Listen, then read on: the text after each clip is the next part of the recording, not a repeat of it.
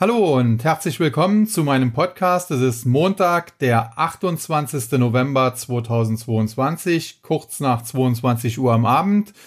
Die US-Märkte also vor ja gut 10 Minuten, 12 Minuten geschlossen und äh, der heutige Handelstag, das kann man so sagen, war alles andere als schön. Es ging im Prinzip äh, schon vorbörslich abwärts. Zur Eröffnung ist der Markt dann sogar mal ganz kurz in den grünen Bereich gedreht, aber dann äh, gab es einen anhaltenden Abverkauf und das hatte heute dann auch gleich mehrere Gründe, muss man sagen. Der Hauptgrund und äh, das auch der Grund für die vorbörslichen Kursverluste, die wir schon gesehen haben, ist natürlich das Thema China. Warum China? Nun, äh, es äh, gibt ja doch nach wie vor diese völlig äh, irre Zero-Covid-Strategie, die von dem ja, Präsidenten auf Lebenszeit, man kann auch sagen Diktator auf Lebenszeit, Xi Jinping, äh, durchgesetzt wurde und weiter wird. Es gab da zwar zuletzt äh, kleinere Lockerungen, zumindest wurde das so kommuniziert. Aber prinzipiell hält man an dieser, wie gesagt, völlig irren Strategie fest. Und im Zuge dessen gab es dann äh, bei einem Brand einige Tote. Und das hat dazu geführt, dass zunächst einmal gegen diese Zero-Covid-Strategie äh, protestiert wurde im Land. Äh, zunächst äh, quasi no, nur von den Betroffenen oder den, den relativ unmittelbar Betroffenen. Dann haben sich die Proteste aber über das Land hinaus ausgeweitet, beispielsweise Shanghai, aber selbst in Peking gab es dann Proteste und die haben sich dann auch nicht mehr nur äh, gegen die Zero-Covid-Strategie gerichtet, sondern zum Teil auch wirklich direkt gegen die regierenden Kommunisten, gegen Xi Jinping. Und äh, das war natürlich dann alles andere als gut für die Märkte. Warum? Nun, äh, zum einen muss man natürlich sagen, wenn die Kommunisten dort hinweggefegt würden, wäre das eigentlich sehr positiv. Wir haben das ja damals im Ostblock gesehen, als die UdSSR zusammengebrochen ist. Das Problem ist halt nur, wenn eine so äh, lange regierende Partei wie die Kommunistische Partei Chinas eben äh, hinweggefegt wird, dann entsteht in der Regel ein Machtvakuum und das kann natürlich auch kontraproduktiv wirken. Wir haben das beispielsweise im Irak gesehen. Als die Amerikaner doch Saddam Hussein weggebombt haben, äh, gab es danach ein Machtvakuum oder gibt es eigentlich bis heute noch ein, ein zum Teil ein Machtvakuum und das hat seinerzeit dann sogar die Gründung des Islamischen Staates, dieser Terrorgruppe also ja, wenn man so will, äh, begünstigt zumindest. Und äh, dementsprechend muss man sagen, obwohl die äh, Börsen, die Kapitalisten an den Märkten ja eigentlich begrüßen müssten, wenn ein kommunistisches Regime wie das in China möglicherweise fällt, wobei davon sind wir natürlich auch lange noch äh, äh oder noch weit entfernt. Äh, aber auf der anderen Seite mag die Börse eben keine Unsicherheit und wenn das eben passieren würde, wäre das zunächst einmal ein Unsicherheitsfaktor und das ist dann alles andere als schön. Zudem muss man sagen, es wird derzeit an den Märkten auch so ein bisschen äh, herumgereicht, äh, die, die Argumentation, wenn die chinesische Regierung innenpolitisch äh, dermaßen unter Druck gerät, dann muss sie irgendetwas tun, um sich da wieder ja mehr oder besser oder stärker im Amt zu halten.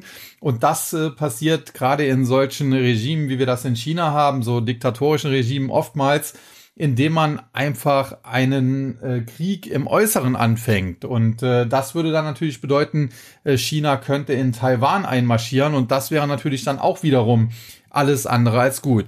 Zusammenfassend muss man sagen, die Situation in China derzeit unübersichtlich, noch die Kommunisten aber aus meiner Sicht fest im Sattel. Leider aus meiner Sicht muss man auch sagen. Äh, und äh, ja, diese Unsicherheit, die das eben geschürt hat, die hat man dann an den Märkten heute schon vorbörslich dann auch gesehen. Erstaunlicherweise muss man aber auch sagen, äh, werden die westlichen Märkte von dieser Unsicherheit so ein bisschen durchgeschüttelt. Hingegen die China-Werte, beispielsweise an einer Alibaba, die ja in den USA gehandelt wird, äh, relativ unverändert sogar äh, ja meist die meiste Zeit im grünen Bereich gehandelt. Eine Aktie wie Pinduo Duo äh, nach guten Zahlen muss man hier auch sagen, ein Plus von 12 Prozent, auch mit charttechnisch ja fast schon Kaufsignalen, die die Aktie generiert hat. Das heißt, die chinesischen Werte selbst äh, die haben das Ganze wohl nicht so dramatisch äh, ja, eingepreist und äh, dementsprechend ist das natürlich schon etwas kurios, wenn die Situation in China die westlichen Märkte hier durchschüttelt und äh, die chinesischen Märkte, die ja eigentlich unmittelbar betroffen wären, weniger. Insofern muss man äh, konstatieren, dass äh, das China-Thema sicherlich ein Thema war, auch ein wichtiges Thema war. aber nicht das einzige. Man muss ebenfalls konstatieren, dass es zuletzt an den westlichen Märkten, besonders beispielsweise beim DAX, sehr stark nach oben gegangen ist, auch aufgrund eines chinesischen Kreditimpuls, den wir jetzt äh, langsam sehen. Und äh, da war vielleicht auch mal ein Rücksetzer wieder fällig. Den haben wir dann heute dann auch bekommen. Und äh, zu guter Letzt, und damit sind wir wieder bei unserem altbekannten Thema, gab es dann heute auch die US-Notenbank. Und äh, da gab es zwar keine Entscheidungen etc., aber es gab einige Notenbanker, die äh, dort mal wieder gesprochen haben. Äh, zum einen äh, James, äh, genannt Jim Bullard, der Präsident der regionalen Federal Reserve von St. Louis. Der hat sich gewohnt hawkisch geäußert, hat nochmal das äh, wiederholt, was er vor kurzem ja schon einmal gesagt hatte, nämlich, dass er glaube, dass die US-Notenbank mehr tun müsse und vielleicht den Leitzins auch stärker anheben müsse, äh, um die Inflation unter Kontrolle zu bringen. Er hat noch einmal ins Feld geführt, äh, dass äh, nach der sogenannten Taylor Rule äh, der US-Leitzins auf fünf bis sieben Prozent steigen müsste und er favorisiert, dass man zumindest das untere Ende dieses genannten Bandes von fünf bis sieben Prozent erreichen müsse. fünf bis 5,25 Prozent, das seine Meinung, da müsse der US-Leitzins hin und dann müsse er auch längere Zeit auf diesem Niveau gehalten werden, um die Inflation eben wieder unter Kontrolle zu bringen. Und das waren natürlich Aussagen, die der Markt äh, ja dann an einem Tag wie heute nicht so gerne gehört hat. In ein ähnliches Horn fließt dann auch äh, die, äh, ja, ich glaube, es ist die äh, Präsidentin der regionalen Federal Reserve von Kansas City, wenn mich nicht alles täuscht, Esther George, die wohl in einem Interview sich auch dahingehend geäußert hat, dass die US-Notenbank noch viel zu tun habe, um die Inflation unter Kontrolle zu bringen. Und äh, zeitgleich muss man aber sagen, mit eben James äh, Jim Bullard hat sich dann auch noch der Vizechef der US-Notenbank äh, äh, John Williams, der zugleich Chef der regionalen Notenbank von New York, die in diesem Notenbanksystem äh, die wichtigste auch ist, deswegen ist der gute Mann auch Vizechef, dahingehend geäußert, dass die US-Notenbank zwar die Leitzinsen weiter anheben müsse, er sieht den Leitzins dann irgendwie so im Bereich von fünf Prozent. Das äh, komplette Jahr 2023 müsse man ihn wahrscheinlich dann auf diesem Niveau halten. Aber im Jahr 2024, da könne er sich auch Leitzinssenkungen vorstellen. Und das sind natürlich neue Töne eigentlich und wenn man so will, etwas dovischere Töne. Er sagt zwar, okay, äh, wir müssen aktuell noch ein bisschen höher, wir müssen dann das auch für ein paar Monate halten, aber äh, im Laufe des Jahres 2024, da könnte man auch langsam wieder die Zinsen senken, wenn denn die Inflation bis dahin unter Kontrolle sei. Und äh, dafür sieht er eigentlich gute Anzeichen. Er glaubt, äh, dass die US-Wirtschaft nicht in eine Rezession stürzen wird. Aus meiner Sicht sind wir da ja schon drin, aber gut. Äh, das ist seine Ansicht und äh, die Arbeitslosigkeit, die Arbeitslosenquote soll auf 4,5 bis 5 Prozent steigen. Aktuell liegt sie bei 3,7 Prozent. Äh, damit würde der Arbeitsmarkt entsprechend abgekühlt. Übrigens, der Arbeitsmarkt ist auch ein Faktor, der auch äh, Bullard in dieser Hinsicht so ein bisschen Sorgen bereitet hat. Er sagt, die US-Wirtschaft schafft derzeit nach wie vor etwa 200.000 Jobs pro Monat und das sei viel zu viel und äh, ja, in einem solchen Umfeld könne die Inflation eben nicht sinken.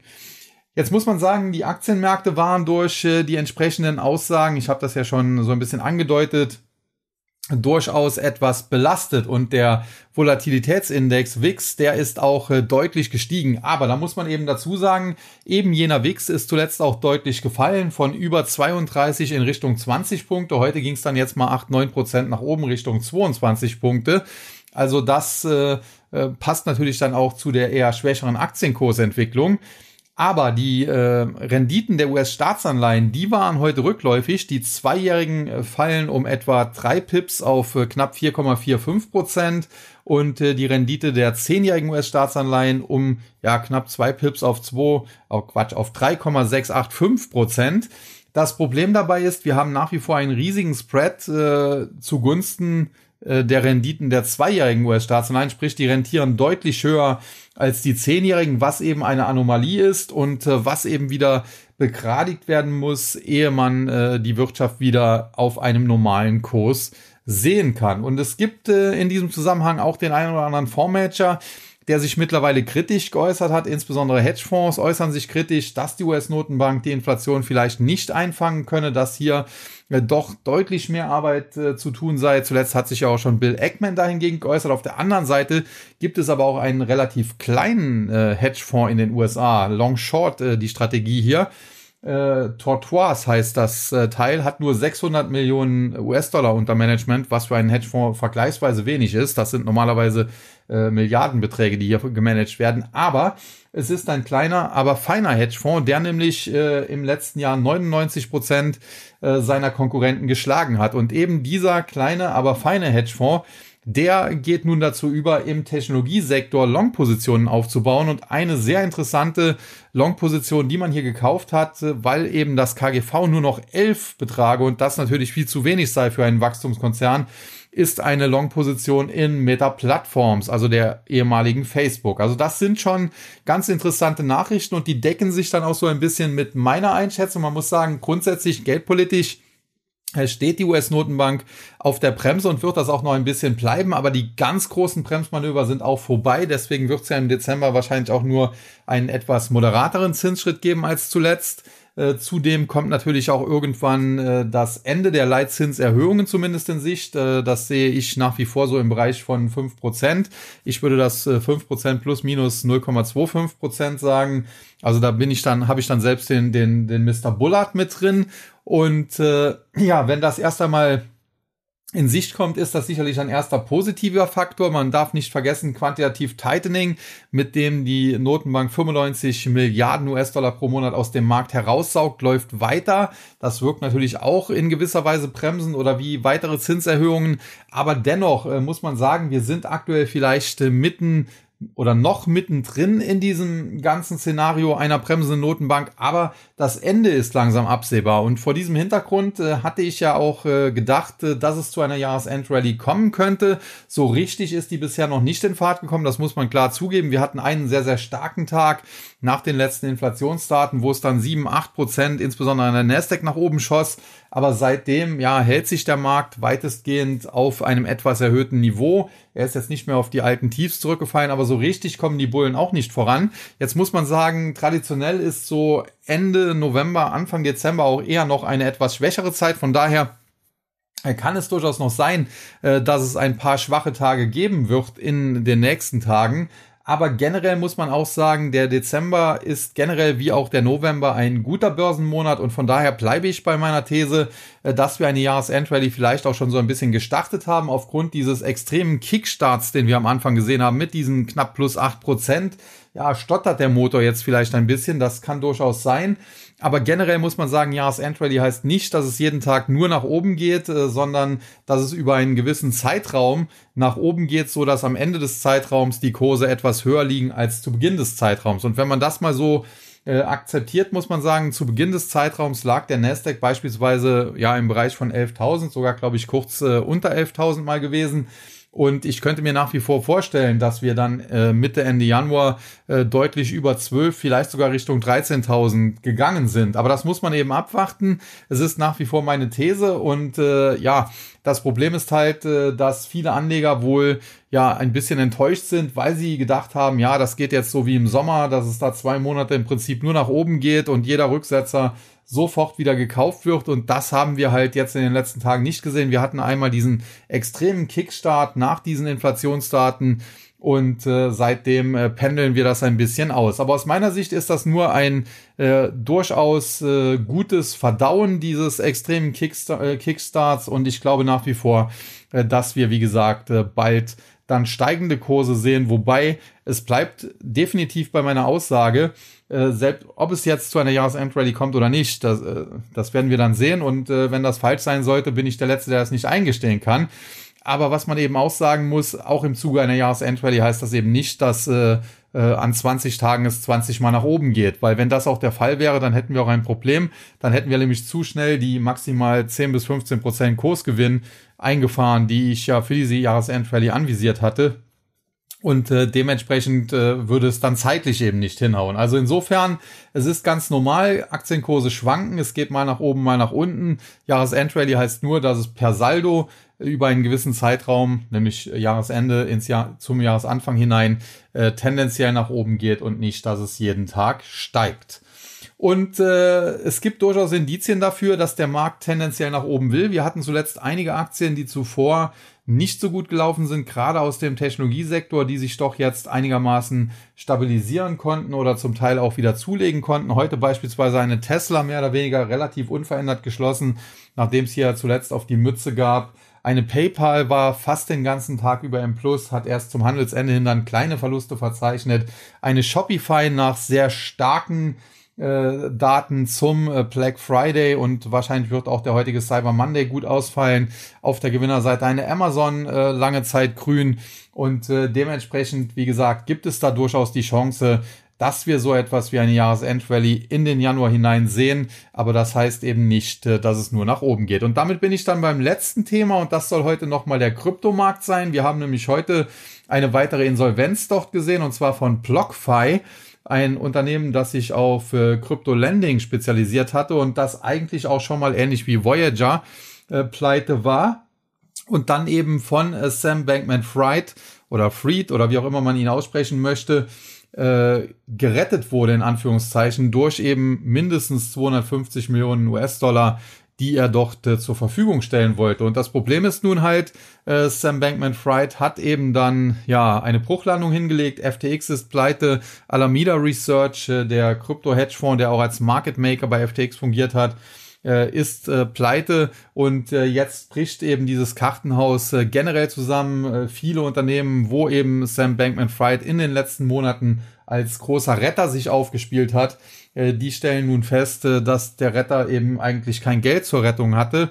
Und äh, dementsprechend ja kann das dann auch das ein oder andere Projekt treffen. Heute BlockFi, äh, wo beispielsweise auch ein Peter Thiel investiert war, glaube er hielt 19 Prozent am Unternehmen. Da sieht man auch diese ganz großen Namen haben sich zum Teil da verspekuliert. Nichtsdestotrotz muss man sagen, die Kryptos heute auch etwas unter Druck, aber das Thema war hier nicht unbedingt die Insolvenz von BlockFi etc., sondern hier eben auch eher China und generell muss man sagen, das Minus hält sich natürlich noch in einem überschaubaren Rahmen. Der Bitcoin verliert etwa zwei Prozent in Richtung 16.240, 16.250 Dollar, war im Tief schon mal an der 16.000er Marke, nachdem er heute Nacht noch im Bereich 16.500 notiert hat, aber für den Bitcoin sind das sogar eher geringe Schwankungen. Ethereum auch etwas zurückgesetzt, 1.170, 1.175, so den Dreh liegt das Ganze jetzt. Und es gibt natürlich auch äh, ein paar Kryptos, die es etwa härter, etwas härter erwischt, beispielsweise Solana, wo es aktuell jetzt äh, um etwa 6% oder 6,5% muss man sogar sagen, nach unten geht auf 13,41 Dollar aktueller Kurs. Hier muss man aber auch berücksichtigen, dass Solana sich zuvor eben stärker erholt hatte, nachdem es ja aufgrund äh, der Pleite von eben Sam Bankman-Fried und eben FTX und Co. Äh, hier zuletzt äh, erheblichen Abgabedruck gab. Warum? Nun, weil SBF, wie er sich ja selbst gerne genannt hat, ein großer privater Investor in Solana war, hielt etwa zehn Prozent äh, der Tokens die dort oder, oder Coins, die dort ausgegeben wurden und auch FTX beziehungsweise Alameda Research war doch etwas größer in Solana investiert. Die äh, Blockchain von Solana hingegen, äh, die läuft äh, weiter, ja, mehr oder weniger reibungslos, beziehungsweise da gibt's ja öfter mal Aussetzer, aber äh, die werden meistens schnell behoben und generell läuft sie eben. Und äh, an dem Projekt, wie gesagt, da gibt es derzeit eigentlich äh, wenig zu mäkeln. Zuletzt lief die Blockchain sogar einigermaßen stabil seit längerer Zeit mal wieder. Das äh, Problem hier ist halt, wie gesagt, dieses ganze, ja, Tovabu um eben FTX und Sam Bankman-Fried. Und was man eben noch wissen muss äh, bei Solana, hier ist vor, ist gar nicht so lange her, vier, drei, vier Wochen äh, Google, also die Suchmaschinentochter von Alphabet, dem börsennotierten Konzern, als äh, Validator eingestiegen und das ist eigentlich auch ein, ein klarer Hinweis darauf, dass äh, Google, und da arbeiten ja nicht äh, gerade Noobs, dass die doch äh, erhebliches Potenzial in Solana, in dem Projekt, in der Blockchain sehen. Und äh, nachdem Solana ja in der Vergangenheit einen schönen Hype erlebt hat, der, den wir auch im TAC äh, super mitnehmen konnten, wir sind da sehr früh rein zu Kursen unter 30 Dollar und haben dann sukzessive nach oben größtenteils ausgecashed, teilweise für 150 und mehr. In der Spitze war es, glaube ich, 250. Das haben wir nicht ganz geschafft, aber das äh, Timing, äh, das absolute Tief und das absolute Hoch zu treffen. Das schaffen in der Regel eh nur Lügner. Und vor diesem Hintergrund hatten wir da schon äh, sehr schöne Gewinne. Und äh, dass Solana jetzt nochmal so günstig geworden ist aufgrund dieser Sondersituation um FTX und Sam Bankman-Fried, das äh, spielt uns hier durchaus in die Karten und es kann durchaus sein, dass wir bald bei Solana mal größer zugreifen. Aktuell ist es dafür aber noch zu früh, denn es gibt klare Informationen, die ich erhalten habe, dass eben Solana wahrscheinlich noch, wahrscheinlich durch den Insolvenzverwalter dann so ein bisschen liquidiert werden könnte und insbesondere wenn Solana, der Coin also unter 10 Dollar fallen sollte, könnte hier nochmal großer Verkaufsdruck aufkommen, quasi eine Art Sell-Off, der vielleicht den Kurs dann auch nochmal in Richtung 5 oder 6 Dollar bringt. Das wären dann natürlich Kurse, die hat man bei Solana schon seit einigen Jahren nicht mehr gesehen und dann könnte man überlegen, hier zuzugreifen. Generell war ich ja auch letzte Woche in München unterwegs, unter anderem bei 21 Shares. War ein äh, tolles Treffen. Weniger toll war das äh, Länderspiel danach, denn da hat die deutsche Nationalmannschaft ja gegen Japan verloren. Und äh, ja, von daher äh, bin ich eigentlich recht optimistisch. Äh, die, äh, sagen wir mal so, die Leute an den Kryptomärkten, die äh, wirklich etwas äh, zu sagen haben und nicht irgendwelche Journalisten, die irgendwelchen Käse schreiben müssen, die sind eigentlich allesamt der Meinung, ja, FTX ist ein riesiger Skandal. Es könnte auch eine härtere Regulierung zur Folge haben. Prinzipiell gibt es aber bereits eine Regulierung, denn Betrug ist bereits gesetzlich verboten und ob man das jetzt als Diebstahl, Unterschlagung oder Betrug oder wie auch immer einordnen will, äh, das überlasse ich dann Juristen. Aber Fakt ist, äh, dass dort nicht alles sauber abgelaufen ist, äh, dass Verträge, die eigentlich abgeschlossen wurden, nicht eingehalten wurden äh, in dem eben Kundengelder äh, benutzt worden, um eben eine Tochter Alameda Research, die sonst äh, schon früher in die Insolvenz gegangen wäre, zu retten und das letztendlich das ganze Imperium in den Abgrund gerissen hat.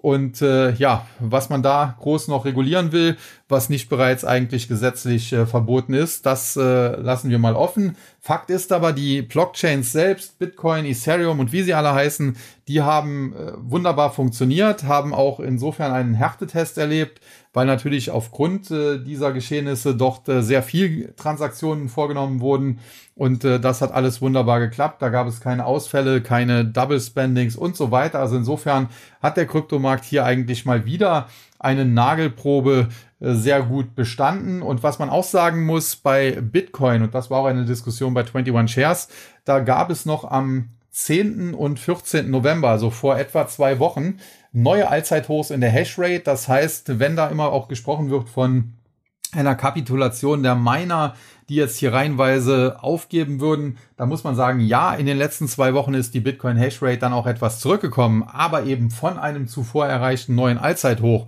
Und das in einem Marktumfeld, wo man ja sagen muss, wir sind ja schon seit etwa einem Jahr auf dem absteigenden Ast. Wir hatten ja das äh, Allzeithoch des Bitcoin letztes Jahr am, glaube, 14. oder 15. November, so ziemlich genau auf den Tag ein Jahr äh, danach ein neues Allzeithoch in der Hashrate. Und selbst wenn es jetzt in den letzten zwei, drei Wochen ein bisschen zurückgegangen ist, muss man das dann doch äh, ja in, mal, mal ins Verhältnis setzen, muss man die Relationen sich klar machen. Und dann denke ich, dass das Bitcoin-Netzwerk insgesamt äh, nach wie vor sehr gut dasteht, dass Ethereum nach wie vor sehr gut dasteht und dass die meisten Kryptowährungen auch sehr gut dastehen. Natürlich, es gibt mittlerweile über 20.000 Stück davon, das habe ich immer gesagt, deswegen gibt es ja auch den Tag, ist 99 Prozent etwa Schrott. Aber das bedeutet eben auch, dass ein Prozent gut ist und bei über 20.000 sind das dann eben über 200 gute Projekte und da stehen dann auch am Ende reale Firmen dahinter, reale Werte dahinter und äh, da kann man durchaus mit dem einen oder anderen Coin oder Token eine ganze Menge Geld machen. Das kann man natürlich auch mit den äh, Shitcoins, muss man sagen. Wenn ich mir beispielsweise diese ganzen Meme-Coins angucke,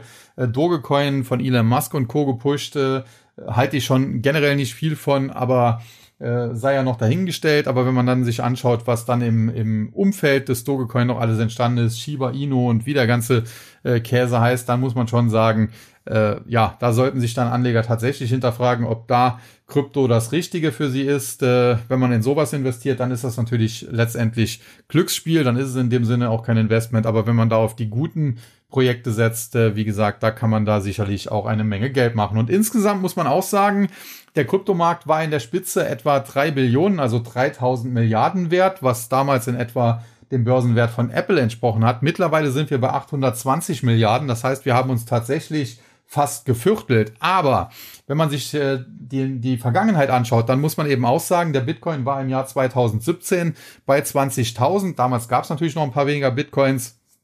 Da lag die Market Cap äh, dementsprechend, äh, ja, weiß ich jetzt gar nicht mehr, äh, des Kryptomarktes äh, im Top, glaube ich mal, bei 200 oder 250 Milliarden.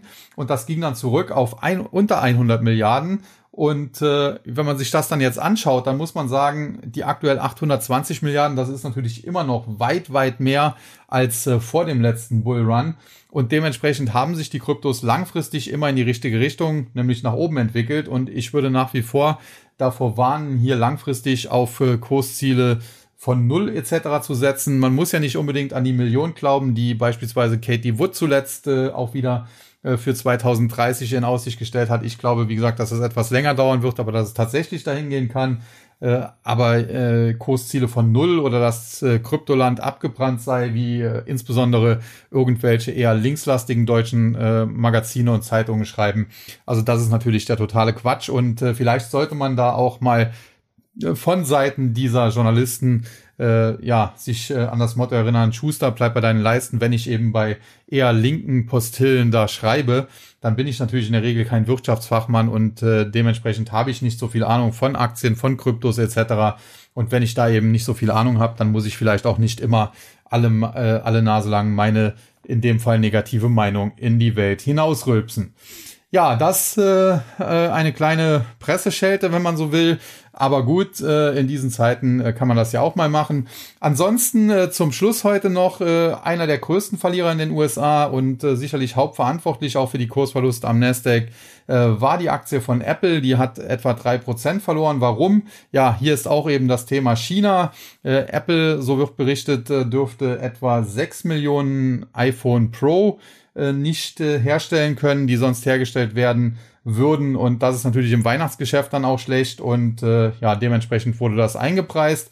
Ansonsten, der Biotech-Sektor hält sich nach wie vor mit am besten, muss man sagen. Kein Wunder. Der ist ja relativ konjunkturunabhängig. Und ansonsten werde ich hier in den nächsten Podcasts äh, sicherlich mal die ein oder andere Aktie, insbesondere aus dem Tech-Sektor, ausgraben, wo ich glaube, dass die inzwischen so stark nach unten geprügelt wurde, um 90, um 95 Prozent, äh, dass man hier äh, ja zumindest mal natürlich dann ungehebelt in die Aktie einsteigen kann, äh, die vielleicht dann ein bisschen liegen lassen kann und hier auf Sicht der nächsten Wochen und Monate dann doch beste Gewinnchancen hat. Aber das werden äh, nur wenige, in Anführungszeichen, Tipps sein, denn generell möchte ich natürlich, dass in erster Linie die Abonnenten des äh, Tax-Service davon profitieren. In diesem Sinne, wir hatten ja jetzt auch äh, ja vom äh, Freitag an bis zum heutigen Montag, glaube bis Mitternacht ist das noch eine Black Friday Aktion. Hoffe, dass vielleicht der ein oder andere die genutzt hat. Insgesamt muss man sagen, die Abonnentenzahlen sehen sehr gut aus. Deswegen gibt es bei dem Service auch sehr, relativ selten Rabattaktionen. Jetzt zu Black Friday haben wir mal eine gemacht, vor kurzem zum fünfjährigen Geburtstag auch, aber das sind dann eher solche speziellen Einzelfälle. Ja, und das äh, soll dann auch genug Werbung an dieser Stelle gewesen sein. In diesem Sinne möchte ich den Podcast heute nicht länger machen als nötig. Schauen wir mal, ob es morgen wieder besser wird oder äh, ob China weiter auf dem Markt lastet. In diesem Sinne möchte ich mich für heute auf jeden Fall verabschieden und sage wie immer zum Schluss Tschüss und bye bye bis zum nächsten Mal. Es verabschiedet sich Ihr euer Sascha Huber.